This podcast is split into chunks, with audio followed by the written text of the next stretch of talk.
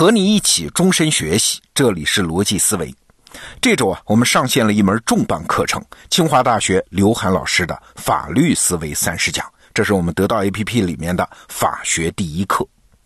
刘涵老师给我介绍了一个很有意思的现象。他说，人类历史上很多牛人都是学法律出身的，像什么哲学家笛卡尔、文学家雨果，还有政治家就更多了啊，俾斯麦、林肯、奥巴马等等。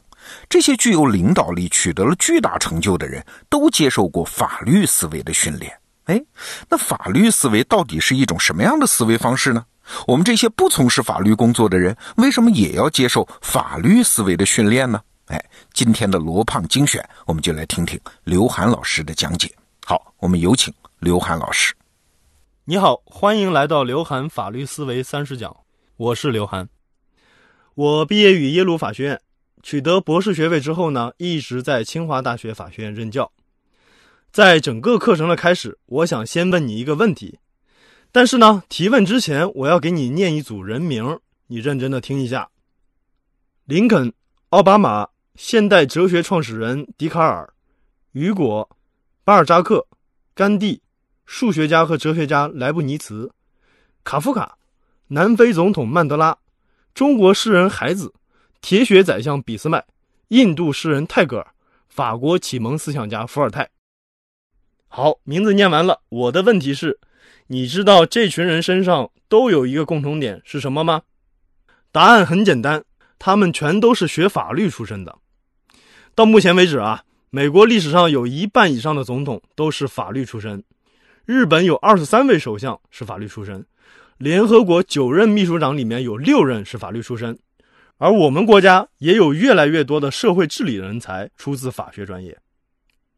那么，知道了这么多牛人都是学法律的之后，你有没有对这门学科产生一点不一样的感受呢？你会不会觉得在高深专业的面纱之下？法律可能比你之前想象的要更加通用。你想啊，为什么这些国籍不同、身份不同、行业不同，但却在各自领域取得巨大成就的人都是学法律的？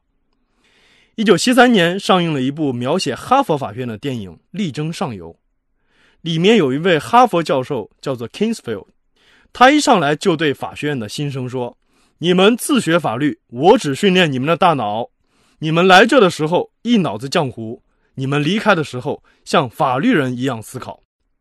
我想这段话就是答案。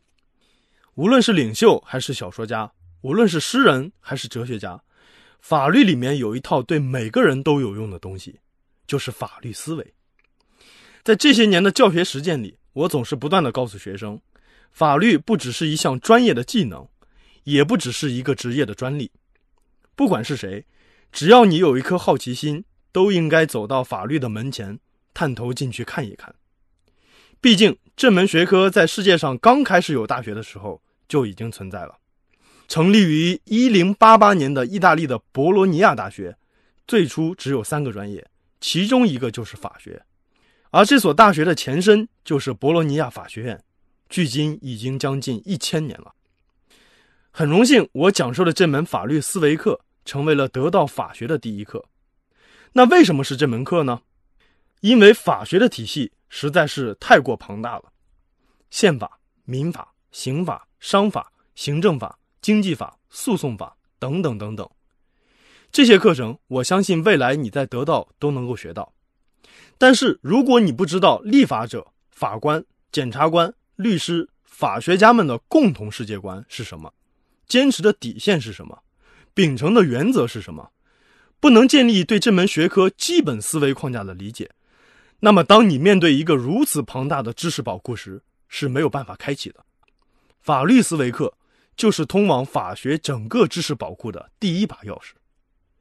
因此啊，这并不是一门普法课，也不是要给你讲一系列的法条或者规则，更不是跟你讲那些繁琐的程序。我要给你讲的东西，是奥巴马、卡夫卡、泰戈尔这些人。所接受过的那套严格的思维训练，以及为什么这套思维训练能让他们在各行各业都成为顶尖人物。那究竟什么是法律思维呢？我给你举几个例子：家里两个孩子打架，两个人都很冤枉，找你来评理。作为父母，你该怎么办？法律人的答案是把程序做足。事实往往无对错，无论惩罚谁，孩子都会觉得不公平。而程序能够最大限度地保证观感上的公平，让双方更容易接受，从而吸收不满，化解矛盾。比起结果正确，法律人更看重结果的可接受度，这就叫凡事讲程序。英美法系中最经典的辛普森案就是这样。也许它的结果不符合人们心中的实质正义，但是却严格的维护了程序正义。阳光充足的时候，小区里有人晒被子，物业就和晒被子的业主发生了冲突。物业觉得这是陋习，影响社区的美观；晒被子的业主觉得自己并没有影响其他人。哎，你说这事情该怎么办？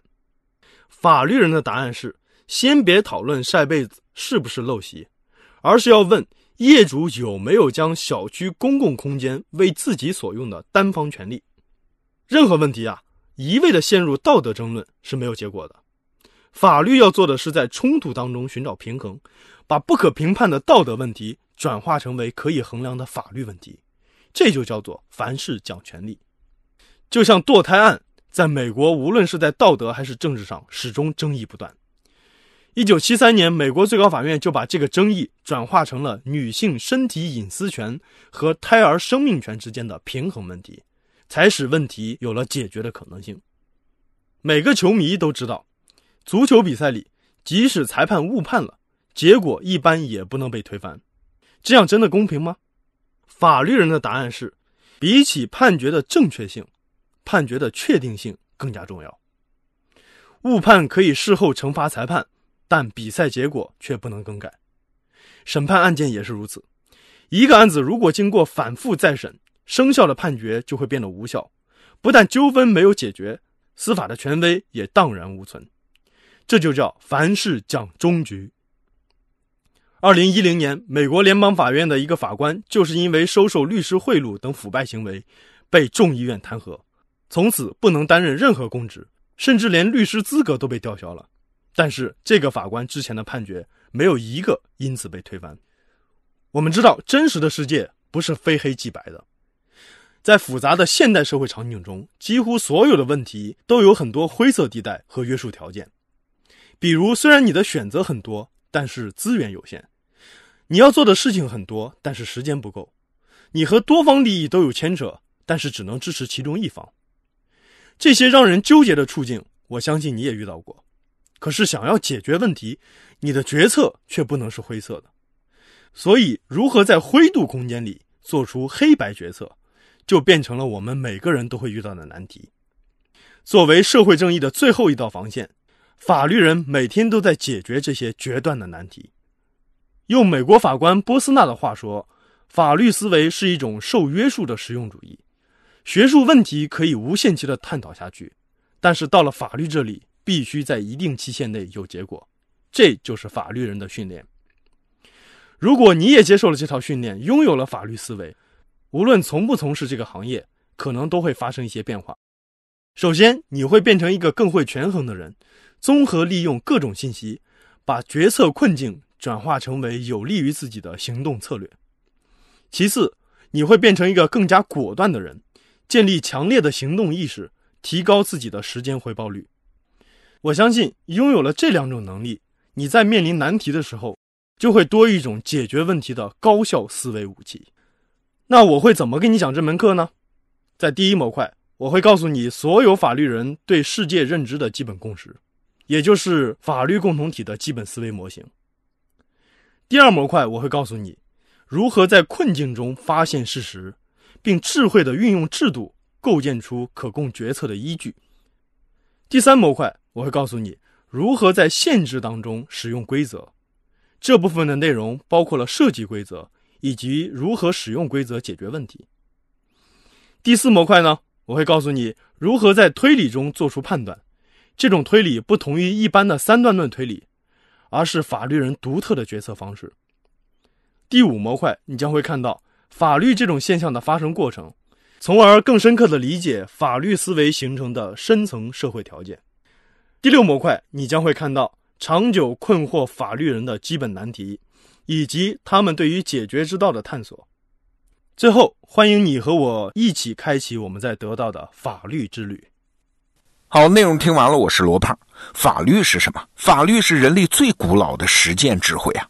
它从古至今从未间断地积累了大量人类解决问题的方法啊！这是所有做事的人都需要具备的一项能力。那在这门法律思维三十讲的课程里面，刘涵老师会告诉你法律人认知世界的基本方式，告诉你如何在困境中做出决策，如何在限制中使用规则，如何在推理中做出判断。啊，这是一门人人都需要的法律课程。现在访问咱们得到 APP 的首页，你就可以看到这门课程的入口。